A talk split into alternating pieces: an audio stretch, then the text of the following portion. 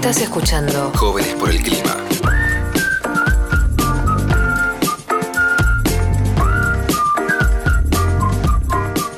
Muchas veces en este programa nos escuchan hablar de las consecuencias que va a traer la crisis climática y ecológica, de problemáticas ambientales, pero muy pocas veces hablamos de qué nos hace sentir todo esto que está pasando tanto a nosotros como también a los científicos que estudian esto, como también al resto de los militantes, de los activistas, o mismo a gente que simplemente se levanta, lee el diario y cada vez hay más noticias de desastres naturales a lo largo del mundo todas las semanas.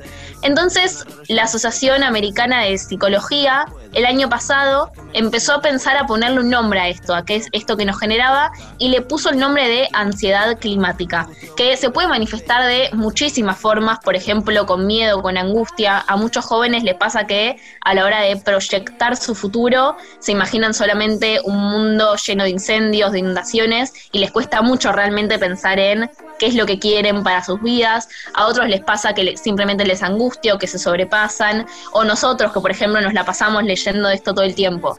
Y entonces me trajo la pregunta y me puse a pensar de cómo me afecta en mi vida y tengo la suerte de estar con Gastón y con Eyal, que también son militantes climáticos.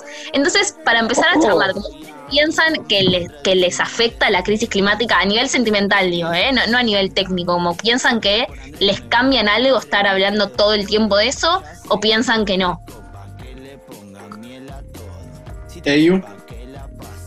Ah, yo me pensaba quedar callado hasta que hables vos.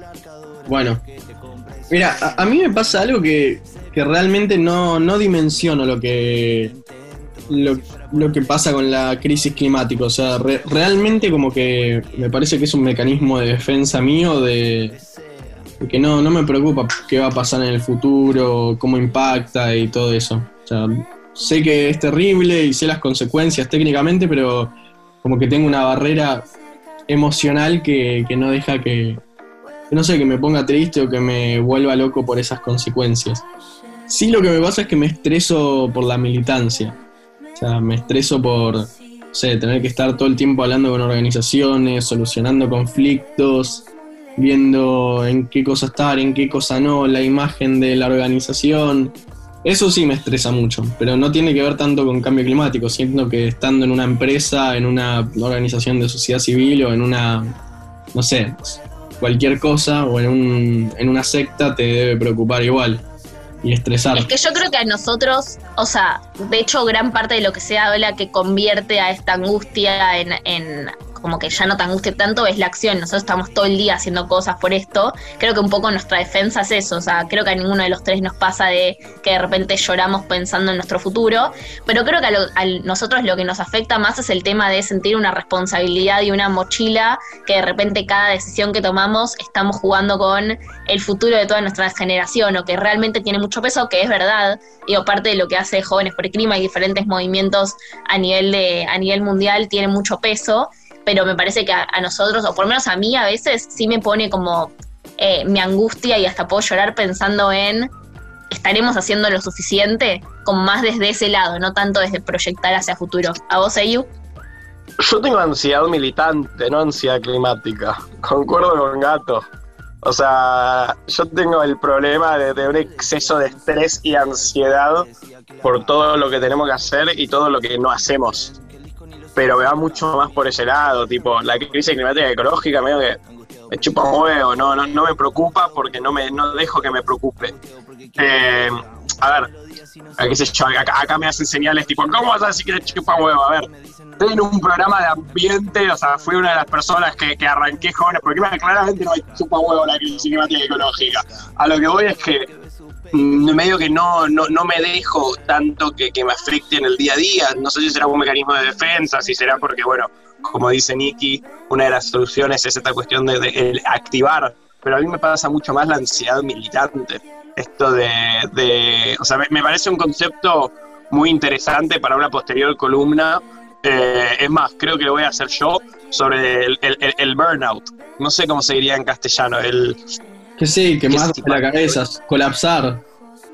Sí, colapsar, o sea, es un término que cada vez se escucha más, digamos, en, eh, lo usa mucho Amnistía, digo, Amnistía Internacional hizo toda una serie de vivos con activistas jóvenes y algo que, algo que se ve es mucho, bueno, esto del activismo juvenil que, que lo que trae es em, como un, colapso de parte de esos activistas muchas veces. Es como de posta muy estresante muchas veces. Y además... no, a, mí lo que me... No, sé si me causa ansiedad, pero me da tristeza. Yo pienso, o sea, posta que tengo muy poca esperanza en, en que lo logremos, en que logremos hacer todas las cosas que tenemos que hacer, porque nada, es más complicado organizarte con tus propios compañeros, o sea, tanto tiempo destinas a organizarte entre tus propios compañeros, organizaciones y demás, que, no sé, nunca terminás luchando contra las empresas o contra los gobiernos o contra lo que sea. Em, y es gigantesco lo que tenemos que hacer y nada, eh, eso sí me, me deprime un poco, como mirarlo objetivamente y decir, ok, el movimiento es muy chiquito, lo que tenemos que hacer es muy, muy grande y no estamos yendo rápido para nada. Eh, eso me... A mí al revés.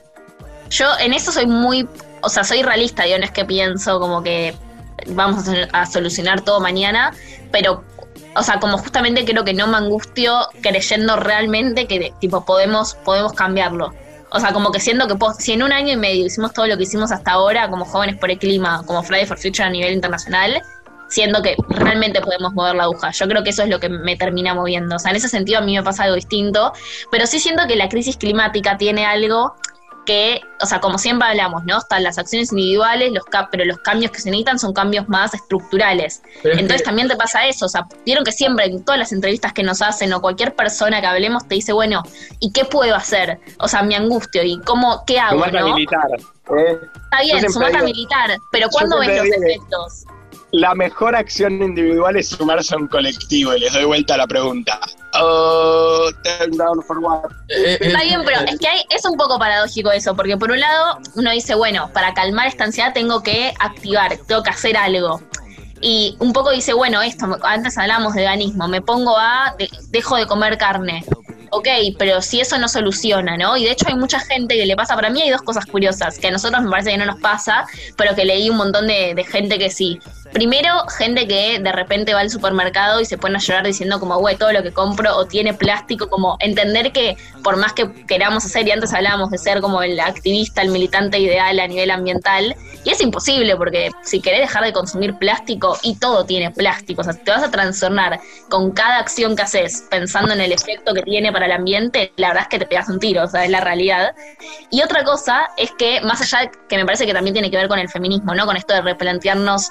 Eh, más que nada las mujeres si queremos tener hijos o no, que antes era como se daba por supuesto, pero ahora también hay muchas, muchas personas que cuando le preguntan eso o cuando de repente se replantea la posibilidad de tener hijos, dicen que no por el mundo de mierda que les va a quedar a partir de la crisis climática y ecológica. Y eso me parece un montón. O sea, no un montón de que están exagerando, sino un montón de qué loco que afecte tanto eh, a nivel emocional esto.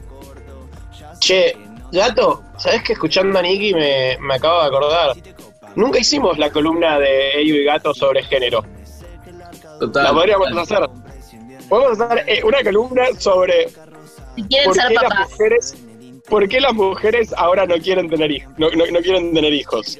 Algo así, podemos inventar algún título y empezamos a hablar sobre eso, pero ni siquiera para mí Nicky no tiene que estar directamente. No tiene que ser una mesa. Podemos invitar a. me dejan un minuto. Un minuto me dejan interrumpirlo. Lo que sí vi que es interesante es que eh, las políticas públicas en pos de educar sexualmente a la población son políticas públicas también de mitigación al cambio climático. Está bueno eso que en los países, en los lugares donde más la gente sabe eh, sobre el tema y puede decidir cuándo y cómo tener hijos e hijas, o sea, está muy, muy demostrado que las tendencias van hacia una reducción en la cantidad de hijos e hijas que se tienen. Y bueno, la reducción de la población con este tipo de políticas públicas avanza en, bueno, menos personas, menos eh, consumo innecesario de recursos o bienes comunes. Así que eso es algo interesante, sí, para charlar. Bueno, así que un poco hoy les quería contar sobre este nuevo concepto que es la ansiedad climática. Igual una aclaración, no está reconocido como un trastorno de salud mental oficial, o sea, no es que... Ah, está o sea, que estuviste mintiendo a, a todos nuestros oyentes en todo el país a los 30 No, no, porque es algo que dentro, de- de- dentro del mundo de la psicología, como si bien todavía no está a nivel académica, ya como trastorno de salud mental, es algo que se empieza a hablar porque cada vez se reciben más consultas de, o jóvenes, en realidad empezó siendo algo de científicos, científicos que de repente estudiaban esto y se querían, como ya se querían matar con todo lo que estaban estudiando todos los días. ¿Qué Pero después ser un científico de- de- del IPCC, ponele, ¿no? O sea, este panel Claro. gubernamental de expertos del cambio climático que hace informes todos los años, por ejemplo, sobre recopilando todos los estudios científicos que se hicieron para demostrar lo mal que estamos. Qué baja, porque lo empezás a entender de una manera que es tipo, che, no. Mm, Bueno, y nosotros, o sea, yo digo, de alguna forma nos afecta, porque estamos hablando por lo menos cinco horas por día de la crisis climática y ecológica, que no es un tema muy Ahora, lindo para charlar todo el tiempo. Yo pondría en duda que el IPCC hace algo. Yo lo pondría en duda. uy, Sí, yo no lo puedo creer. Esto es un montón, es No. una fuerte declaración. ¿Cómo me vas a bardear al IPCC? Sí, porque siempre nombramos al IPCC, todo el mundo nombra al IPCC, pero nunca nadie entró a la página del IPCC ni leyó un informe del IPCC. Yo, yo leí, no leí el informe entero porque tipo de, de 600 El resumido. páginas de, de mumbo jumbo científico, pero leí el resumen ejecutivo, que hacen tipo resúmenes para, para tomadores de decisiones, gente que desarrolla política pública, activistas, militantes, etcétera, y yo leí eso. Bueno, yo no sé si existen. Voy a, voy a lo prometo, lo voy a buscar para, para el programa que viene. A ver si, si realmente existe el IPCC o es toda una conspiración de gente que dice, "Yo- según el informe del IPCC, es tipo el dato de la OMS de se necesitan espacios verdes. 10 metros cuadrados. Al No, esto es real. La tenemos a Inés Campioni acá en Argentina, que es una capa, la podemos traer en las próximas semanas y que nos cuente realmente el detrás de escena del IPCC. Eso me gusta. No, bueno, pero, Pero ponerlo en duda no te lo permito. ahora en serio, Pará, lo- que- anuncios. una cosa, lo que yo creo que debe ser frustrante de ser parte de un, de un panel intergubernamental como el IPCC o ser un capo de, de- de este tipo de, de ciencia es que cuando hacen este tipo de informes de, bueno, qué herramientas para los tomadores de decisiones y que se la des a Trump y que Trump diga, por ejemplo, cuando le dieron el informe de la EPA, leí el informe por No ahí. tipo, ah, bueno, chupala. No, le- dijo, lo, lo leí, lo leí. No, sí. no. Trump lo que dijo cuando le dieron el informe de la EPA, que es la Organización Ambiental de Estados Unidos, sobre cómo El estaba Environmental Protection Agency. exacto, cómo estaba la, la situación a nivel, eh, a nivel ambiental en, en Estados Unidos, qué se tenía que hacer y demás, eh, Trump sacó un video diciendo, bueno, leí el informe por arriba, lo que leí no me pareció del todo creíble, pero yo quiero agua limpia, quiero aire limpio Vamos, Y- Trump, siempre lo mismo. y la contaminación es culpa de China. De. Y la, y la contaminación es culpa de China. Así que voy a hacer lo posible para que el agua siga siendo limpia acá y el aire siga siendo limpio acá. Capo. Trump, capo Trump. Sí, Bueno, Che, bueno, sí. em, yo quiero, quiero decir algo para. Primero, bueno, no estamos hablando sobre quién ganó las elecciones porque nosotros no lo sabemos. Digo, porque bueno, recién estuvimos mencionando Trump, Biden, o sea, calcularía que diríamos, pero no sabemos aún quién ganó las elecciones porque para nosotros no es sábado. Pero, pero, pero, pero, pero, sí tengo dos anuncios que hacer. Mañana, o sea, mañana domingo, empieza el curso de comunicación socioambiental eh, que estamos haciendo desde Jóvenes para el Clima con Futurock se pueden inscribir en nuestra bio o en la bio de Futurock. Y si no, o sea, aunque no se inscriban, lo van a poder ver porque lo vamos a estar transmitiendo en vivo por YouTube. También va a haber un Zoom cerrado para, para algunos periodistas, pero todas las personas lo van a poder ver desde eh, la transmisión en vivo que vamos a hacer desde YouTube, del canal de Futurock.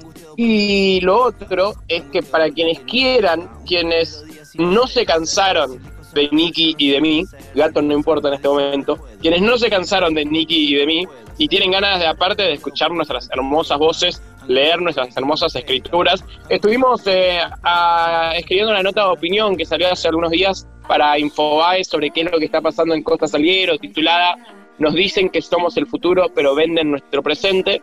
Así que nada, si la quieren escuchar Ah, y después nos quieren responder a arroba qué mundo nos dejaron, si les gusta o no, Estuvieron creativos con el título. Sí, la verdad es que nos inspiramos. Y ahora sí nos vamos a escuchar Cua- Cuarto Creciente de Zoe Gatuso. Gotuso. Gotuso.